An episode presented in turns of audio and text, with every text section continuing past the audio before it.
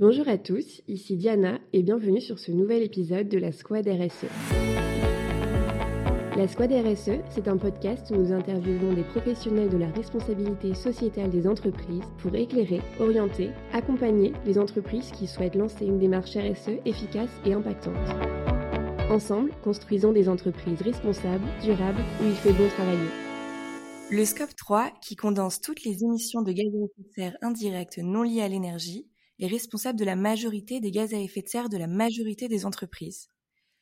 Il représente l'ensemble des achats de produits et services de l'entreprise, les déplacements, le transport de marchandises, les biens immobilisés, les leasings. Vous comprendrez ainsi que vous n'avez malheureusement pas la main sur la majorité des gaz à effet de serre émis par votre propre entreprise.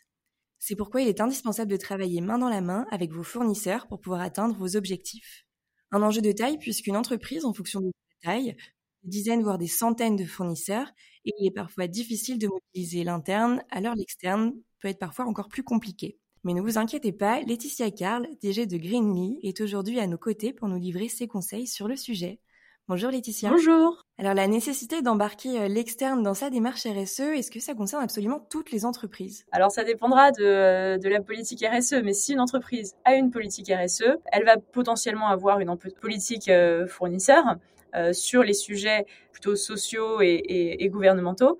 Mais dès qu'on va regarder euh, ce qui est climat, et donc j'imagine qu'une entreprise qui a une démarche RSE a une stratégie climat, là, on est obligé d'intégrer les fournisseurs parce que, euh, comme vous l'avez dit en introduction, le scope 3, c'est les fournisseurs et ça représente en général la plus grosse partie des émissions d'une entreprise. Donc oui, ça concerne toutes les entreprises qui font un bilan carbone. Et euh, voilà, je dirais qu'il y a cette dualité entre la partie qualitative qui est euh, est-ce que mon fournisseur a des comportements en lien par exemple avec les droits de l'homme, etc. Euh, mais il y a une partie quantitative sur les émissions de carbone qui pour le coup sont inévitables à prendre en compte parce qu'elles font partie intégrante de vos émissions à vous. Euh, et d'après toi, comment une entreprise peut mobiliser ses fournisseurs, peut les engager peut leur, leur faire comprendre mais qu'il va falloir travailler main dans la main pour, euh, pour faire évoluer euh, la RSE Alors déjà, il faut être tranquille et il ne faut pas avoir peur de ça parce que vous ne serez pas les seuls à leur poser la question. Plus ces politiques RSE se développent au sein des entreprises, plus les fournisseurs sont sollicités là-dessus. Donc déjà, n'ayez pas peur et allez-y. Ensuite, comment les mobiliser? Il y a plusieurs méthodes, il y a plusieurs labels qui existent pour ces fournisseurs qui sont en général basés sur du déclaratif. Ce qui va vous intéresser en termes de carbone, en tout cas, ça va être plutôt du quantitatif. Et donc, en fait, il va falloir aller demander à vos fournisseurs quelles sont les émissions de leur entreprise ou même les émissions du produit ou du service qu'ils vous rendent. Euh, parce que ce sont deux choses différentes. Si une entreprise fait beaucoup de produits différents et que vous en achetez qu'un certain type, c'est peut-être pas les émissions de toute l'entreprise qui vous intéressent, mais de ce que vous achetez en particulier. Donc pour mobiliser les fournisseurs, il y a plusieurs choses qu'on peut faire. Donc déjà, on peut les former en organisant euh, euh, des conférences, euh, des ateliers avec eux, etc. Ou même simplement en leur envoyant des informations par mail pour leur donner des informations sur ce que vous faites vous et, ce qui compte pour vous. Ensuite, il y a aussi donc leur demander ces informations. C'est quelque chose que vous allez devoir faire pour votre bilan carbone. Nous, chez Greenly, on a, essayé de simplifier ça au maximum euh, pour vous en envoyant de votre part des campagnes de mail qui vont permettre d'aller récupérer cette information à grande échelle auprès des fournisseurs. Et d'ailleurs, on a beaucoup de fournisseurs déjà dans notre base de données pour leur éviter d'avoir encore un questionnaire à répondre, parce que c'est vrai que, encore une fois, vous n'êtes pas les seuls à leur demander et que ça peut faire beaucoup de travail pour le fournisseur. Donc, euh, déjà, s'ils ont déjà répondu à un, questionnaire, ils n'ont pas à le refaire. Mais ce que vous pouvez faire de plus impactant pour mobiliser vos fournisseurs, ben, en fait, c'est de les sélectionner à l'entrée. C'est-à-dire que si vous décidez de ne travailler qu'avec des fournisseurs engagés ou des fournisseurs qui euh, vous donnent au moment de l'appel d'offres, si vous en faites, ou juste avant la signature du contrat, si c'est quelque chose de plus simple. Là, ça veut dire que tous vos fournisseurs, en fait, par défaut, vont être engagés parce que c'est comme ça que vous les sélectionnez. Et alors, la sélection des fournisseurs, c'est vraiment le truc le plus extrême qu'on puisse faire pour une politique achat. Malheureusement, il y a aussi beaucoup du rattrapage du passé. On a déjà des fournisseurs et on peut pas se séparer de, de, de, tous. Donc, euh, donc, on peut pas faire ça à 100%, mais, euh, mais déjà en, formant ces acheteurs quand il y a des acheteurs ou ses employés, euh, quand il y en a à ces sujets-là, c'est là qu'on va avoir le plus d'impact sur sa politique d'engagement fournisseur. Ok, oui, donc on peut faire un premier tri donc dans les nouveaux fournisseurs, mais sur les anciens, il y a un travail vraiment bah, de, collecte d'informations qui va être qui prend du temps, d'après toi? Oui, bah, ça peut prendre beaucoup de temps si on le fait à la main. Nous, on parle des entreprises, par exemple, qui ont donc des centaines de fournisseurs et qui n'ont pas de département achat centralisé. Donc là, ça veut dire qu'il n'y a pas de liste de fournisseurs qui existe. Et en fait, ils vont voir chaque personne, ils leur disent où est-ce que tu dépenses ton budget, je, veux, je vais chercher chacun de tes fournisseurs. Donc rien que lister les fournisseurs, ça peut prendre énormément de temps. Nous, euh, chez Greenly, on le fait en partant euh, euh, du fichier d'écriture comptable, parce que simplement, c'est un fichier que toutes les entreprises ont et qui permettent de recenser tous les fournisseurs. Donc en fait, on utilise ça pour avoir le nom de tous les fournisseurs et donc ça va très vite. Et ensuite, il faut euh, aller les contacter. Les fournisseurs, donc faut identifier lesquels sont importants ou pas. Peut-être qu'il y en a qui sont déjà bien, qui émettent pas beaucoup, ou alors qui ont tellement un petit impact sur le COP 3 qui ne sont pas une priorité. Euh, ceux-là, on peut les laisser de côté. Mais ceux qui sont, euh, qui représentent une grande partie des émissions de l'entreprise et qui, et qui sont malheureusement un peu plus émetteurs de CO2, ceux-là, il faut se concentrer dessus. Et se concentrer, ça peut vouloir dire les remplacer et donc trouver des fournisseurs plus vertueux. Nous, on propose un catalogue de fournisseurs vertueux euh, chez Greenly qui sont euh, en fait des clients euh, de chez nous qui se sont engagés pour le climat, qui ont réduit leurs émissions d'une année à l'autre et qu'on veut mettre en avant pour féliciter leurs efforts. Et un client qui va avoir un fournisseur émetteur, il a le choix de soit le remplacer, soit l'engager à changer. Et pour l'engager à changer, il faut lui dire euh, de, réduire ses émissions, lui donner une deadline.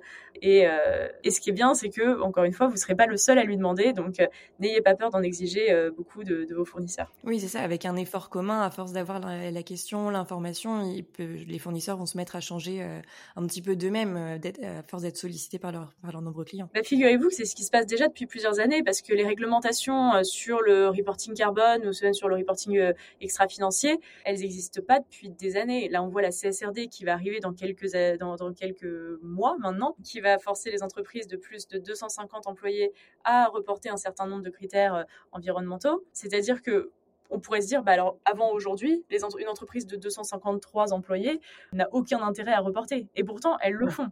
Nous, on a énormément d'entreprises, de clients qui ont moins de 500 employés et qui euh, ont une démarche climat.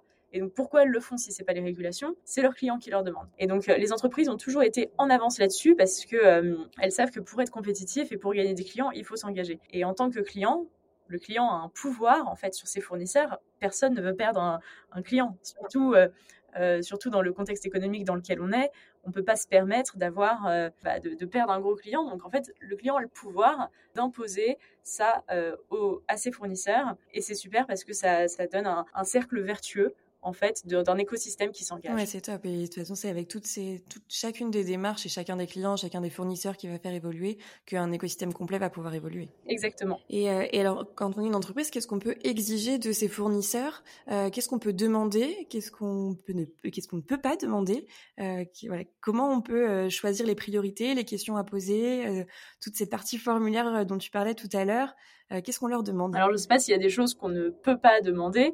En tout cas, on peut euh, leur poser des questions sur euh, leur entreprise, leur politique RSE. Certaines d'entre elles, en fait, auront déjà quelque chose de tout prêt à, envoyer. S'il y a des questionnaires standardisés comme le nôtre, qui est d'ailleurs en ligne avec celui du CDP, eh ben, s'ils ont déjà répondu, ça va leur être complètement indolore. Donc déjà, on peut exiger, là j'insiste là-dessus en tant que client, euh, il faut exiger auprès de ses fournisseurs parce que vous en avez le pouvoir, donc n'ayez pas peur. Et ce qu'on peut exiger, donc c'est oui, des réponses au questionnaire, c'est euh, des euh, donner ses émissions carbone. Là, va y avoir un peu une question de est-ce que j'ai le droit d'aller lui demander jusqu'au produit? Parce que il peut vous dire oui, j'ai fait un bilan carbone, le voici. Et honnêtement, ce sera déjà un super fournisseur parce qu'il a fait son bilan carbone et vous avez l'information. Non, vous, ce qui va vous intéresser, encore une fois, c'est le produit que vous utilisez auprès de ce fournisseur le service d'ailleurs. Et là-dessus, vous avez le droit de lui demander euh, de vous donner les informations et tout dépend en fait de vos relations avec vos investisseurs. Peut-être que vous avez même le droit de lui demander de payer une analyse de cycle de vie de son produit. Il a aussi le droit de vous dire non. Euh, c'est-à-dire qu'il n'y a, pas de, a pas de loi là-dessus. Euh, ça dépend de vos relations. Donc c'est commun de demander ce qui a déjà été fait. Maintenant, si vous leur demandez d'engager des dépenses pour vous, ça dépendra un peu de vos, relations. Et nous, ce qu'on a parfois, c'est nous, on construit des calculatrices carbone aussi sur certaines catégories de produits d'achat. C'est le client qui les achète. Donc, s'il a un type d'achat, par exemple, des euh, câbles en cuivre, on va lui créer une calculatrice euh, câble en cuivre qui va calculer les émissions des, câbles en cuivre de tous ses fournisseurs.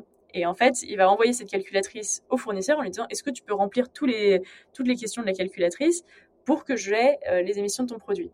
Donc, ça, par exemple, c'est quelque chose qui est euh, qui va prendre du temps au fournisseur, mais pas vraiment euh, de budget, parce que c'est le client qui a payé sa calculatrice. Donc ça, c'est un bon, un bon moyen justement de faire un entre-deux où on ne met pas trop de poids sur, le fournisseur, euh, mais en même temps, on a l'information dont on a besoin. Et si, si un fournisseur est super réticent à, à donner sa politique RSE, à parler de RSE, Est-ce qu'il y a des, des, conseils pour lui euh, pour lui en demander un petit peu plus, pour pour lui expliquer que c'est pas forcément, euh, on n'attend pas un, un bilan euh, énorme dans un premier temps, pour lui demander certaines premières informations? Est-ce qu'il y a des, des, conseils pour aller chercher un petit peu cette information quand le fournisseur n'est pas forcément tout à fait d'accord dans un premier temps pour euh, faire un grand travail euh, sur la RSE. Bah, si, euh, si, un fournisseur déjà a une politique RSE et qui veut pas la partager, c'est très surprenant. En général, c'est quelque chose dont on est fier et qu'on veut mettre en avant. Qui veulent pas partager, c'est en général pas très bon signe. Quelqu'un qui n'a rien à se reprocher et est, transparent sur, sur ces sujets de, de son impact. Donc ensuite, encore une fois, ça dépend de la relation avec votre fournisseur. C'est-à-dire que si vous êtes euh, très très dépendant de ce fournisseur, que vous pouvez pas vous en passer, qu'il n'y a rien d'autre, je vais pas vous dire arrêtez votre business, arrêtez d'acheter euh, d'acheter ce fournisseur. C'est vraiment une, histoire de balance. Donc, euh, il y a sûrement des choses à faire avec, avec lui. Dans, le cas extrême, parce qu'évidemment, si c'est un fournisseur mineur, la solution, c'est de le remplacer. Et tout le monde est content et vous avez que des fournisseurs qui sont super engagés. Mais voilà, si c'est dans cette situation extrême où c'est un fournisseur sur le, dont on ne peut pas se passer, il faut euh, travailler avec lui, lui montrer euh, tous les bénéfices qu'il va, va en tirer, parce que vous n'êtes pas son seul client, et peut-être qu'il y a des clients pour lesquels il n'est pas si euh, majeur que ça. Vous pouvez lui parler euh, solutions de financement. Aujourd'hui, il y a de plus en plus de banques qui conditionnent des prêts à la politique RSE, aux émissions carbone, ou des fonds d'investissement d'ailleurs qui sont soumis à la SFDR. Vous pouvez leur parler de ce, du, du bien-être de leurs employés. Euh, en montrant d'ailleurs ce que fait votre entreprise là-dessus et comment vos employés sont satisfaits. Et enfin voilà, il y a énormément de raisons de s'engager euh, dans une démarche responsable. En en faisant la promotion auprès de vos fournisseurs, euh, vous arriverez à les faire changer d'avis. Oui, c'est sûr. Merci beaucoup pour ces bons conseils. Merci beaucoup. Au revoir. La Squad RSE, le podcast des rostas sociétal et environnemental.